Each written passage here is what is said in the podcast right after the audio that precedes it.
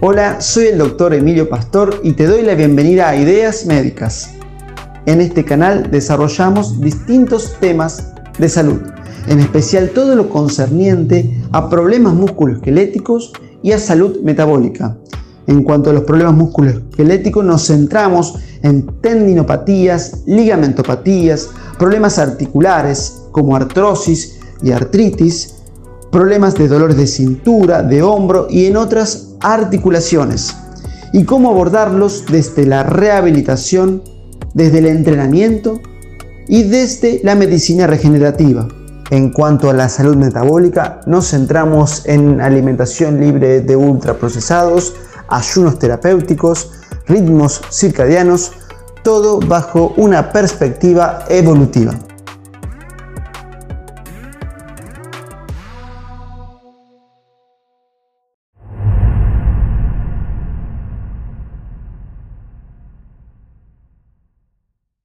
18 o 10 minutos en la tarde, avanzamos por Mitre hasta las 19. Vamos a hablar ahora con el doctor Emilio Augusto Pastor, matrícula 63872, y ya ha venido en otra oportunidad Silvia aquí a Radio Mitre y bueno, fundamentalmente yo este, considero esto que nos habla del dolor, ¿no? De los grandes dolores nada más ni nada menos en el cuerpo, este Emilio. Y hoy este vas a hablar de el dolor de cuello y espalda.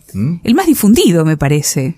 Sí, eh, bueno, eh, dentro de los dolores y en las consultas, los dolores de cuello, digamos, o cervicalgias, que se le llaman, y los dolores lumbares, que sería lo que la gente consulta, son los más frecuentes.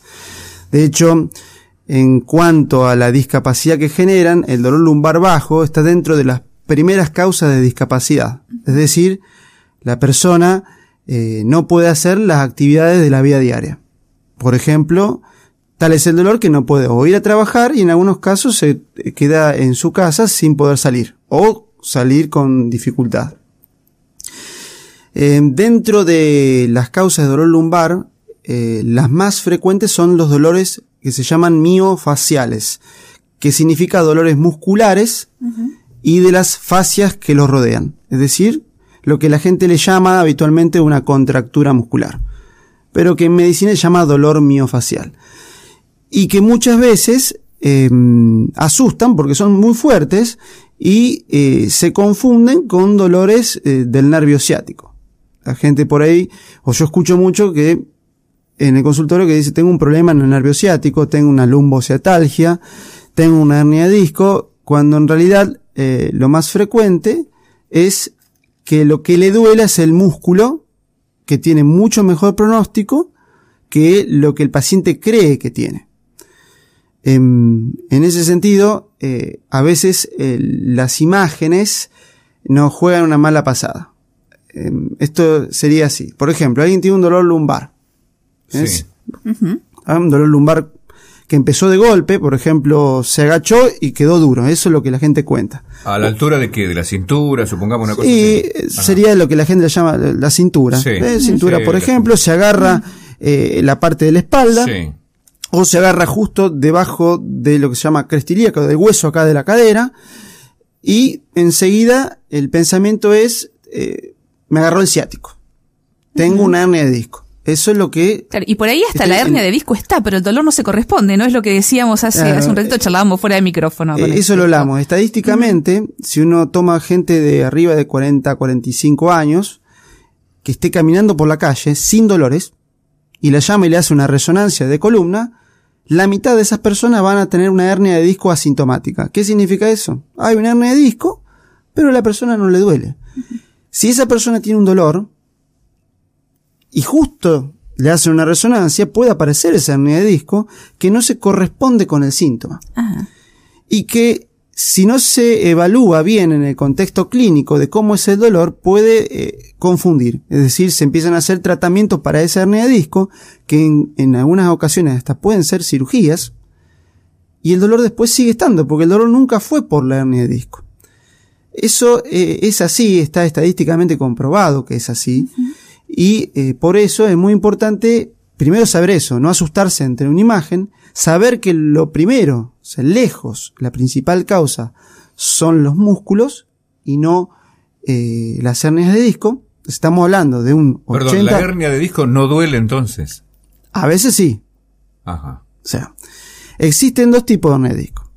Digamos, las que duelen y las que no duelen. Las asintomáticas y las sintomáticas. Sí. Imagenológicamente, si uno las ve, la hernia de disco es, ¿qué significa? Sale parte de lo que está dentro del anillo fibroso del disco intervertebral, Sí. que es el núcleo pulposo, hacia afuera. O Si sea, es una masita con relleno que uno la aprieta un poco y sale el Sí, hace relleno. Puede ser, si sale es del todo se llama hernia extruida y, Claro. si, y si protruye se llama hernia protruida. Ajá. A veces esa protrusión o esa extrusión, ese relleno o lo que fuera, sí toca la raíz del nervio y da la verdadera compresión radicular con un dolor tipo eh, quemante que va hasta la planta del pie Ajá. y que no salta espacio, es decir, que duele todo y es terrible. Tal es así que en los casos que hay una hernia de disco de verdad, la persona a veces ni siquiera se puede sentar del dolor que tiene. Y si uno le levanta un poquito la pierna, le duele toda la pierna. Y además puede llegar a alterar los reflejos y alterar la capacidad de marcha, donde sería de caminar. Si el dolor es en la cintura nada más, o es en la región del glúteo, o en lo que se llama la región al lado de la cadera, que sería lo que se llama trocánter, es raramente eso sea por una hernia de disco. Es más probable que sean otras estructuras las que estén doliendo y las que generan el problema.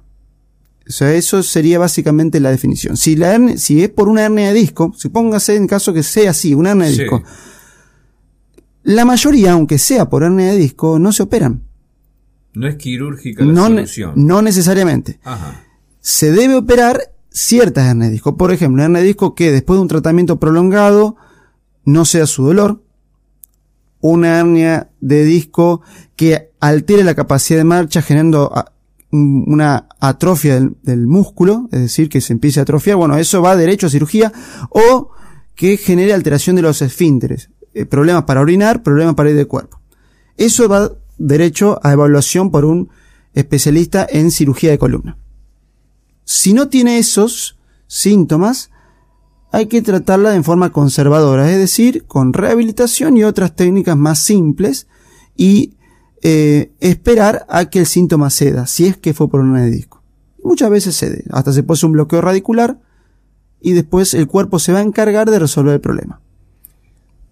¿Cuánto tiempo puede llevar eso? Lo, lo que se me ocurre por ahí preguntar, porque digo, este, Sí, eh, por un lado, la solución no es quirúrgica, ahí está, pero digo, ¿cuánto me la tengo que bancar yo de- del proceso que me lleva para este que desaparezca el dolor? lo Porque primero, es este, lacerante Sí. ese dolor muchas veces. Eh, ¿no? Lo, lo primero que hay que hacer es, el dolor se puede controlar con un buen tratamiento para el dolor. Es decir, que si uno maneja bien el tema dolor como Mm. síntoma y el paciente se le va el dolor, hay que, el cuerpo se va a encargar. Puede tardar tres semanas, un mes, pero si uno maneja el dolor, el paciente está tranquilo hasta que el cuerpo resuelva. Eso pasa, por ejemplo, con una hernia extruida. Extruida significa que el relleno de la masita salió afuera. Está afuera. El núcleo pulposo está afuera. ¿Qué pasa? Cuando algo que siempre estuvo adentro en el cuerpo sale afuera, el sistema inmunológico lo reconoce como extraño. Claro. Entonces, ¿qué va a hacer? Lo va a tratar de comer. El sistema inmunológico va a decir, esta masita que está afuera, esta gelatina, Sí, el relleno, está afuera, relleno, claro. ¿esto qué es? Esto no tiene que estar acá. Entonces van a ir los macrófagos, que son las células que se mastican ese relleno, y van a generar un proceso inflamatorio, que es lo que genera ese dolor terrible, pero con el tiempo va a resolver la hernia de disco. Que la que se salió del todo. Claro.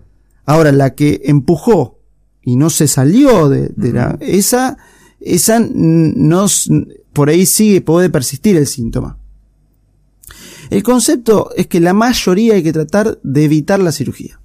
Ese es el concepto. En algunas situaciones especiales no queda más remedio y hay que ir a la cirugía. Claro. Esa sería la idea. Bien, esto en el caso, bueno, de que ese dolor pertenezca realmente a una hernia de discos. Y en el otro, en el caso de que el dolor es muscular, ¿no? Esto Por es lo que entendí. ¿Cómo hacemos en ese caso? En ese caso, lo primero que hay que, primero distinguir identificar la estructura que duele.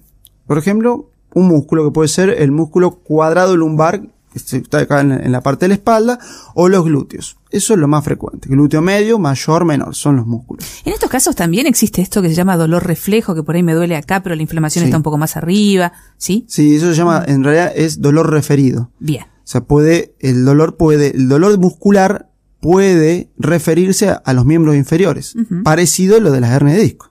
Ese es el, tema. Que duela en la pierna no quiere decir que sea de una raíz nerviosa, que esté comprimido un nervio. Puede ser que venga del músculo, que da un dolor referido hacia la pierna. Eso también es interesante. En ese caso, cuando uno afloja el músculo, ya sea en forma manual o con anestésicos locales pinchando el músculo y, eh, y desgatillándolo, que se llama, el músculo afloja y se le va el dolor de la pierna. Listo. No necesitamos hacer ningún otro estudio. Ya está, el dolor venía del músculo. Ahora bien, supóngase que uno le afloja el dolor del músculo. Si uno no resuelve el problema que le ocasionó ese dolor, el dolor va a volver. Que eso es lo que pasa muchas veces. Eso es lo que pasa. Por ejemplo, el masaje. Ahí lo del cuello se hace masaje. El dolor se le va con el masaje. Porque le afloja el músculo. Los puntos gatillo que generan el dolor del músculo. Pero si uno no resuelve el problema que generó ese dolor, después, a la semana, a las dos semanas, el problema vuelve. Y ahí está el tema, detectar el factor que lo perpetúa. Por ejemplo, en miembros inferiores, duele la región lumbar. Un factor de perpetuación muy frecuente es que tenga una pierna más corta que la otra. Ajá. Eso es frecuente, es una persona de cada 20. 5%, una de cada 20. En mi consultorio, que yo veo esto, es uno de cada dos.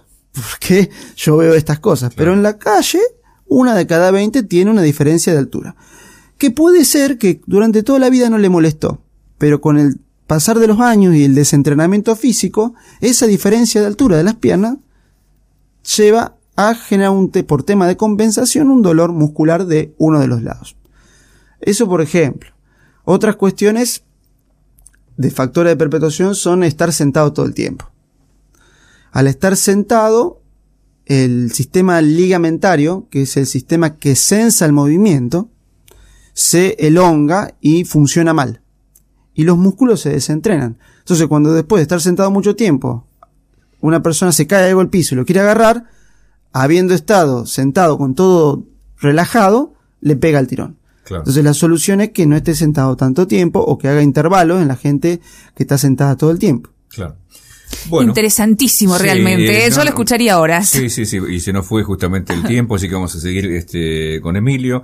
Eh, simplemente, eh, si es lo mismo, queda por ahí esta duda hablaste de, este, de esta problemática a la altura de la cintura. En la parte del cuello es lo mismo, digo, si hay una, una hernia de disco a la altura de las vértebras superiores y también es, el, concepto es muy parecido. Bien. O sea, es muy similar.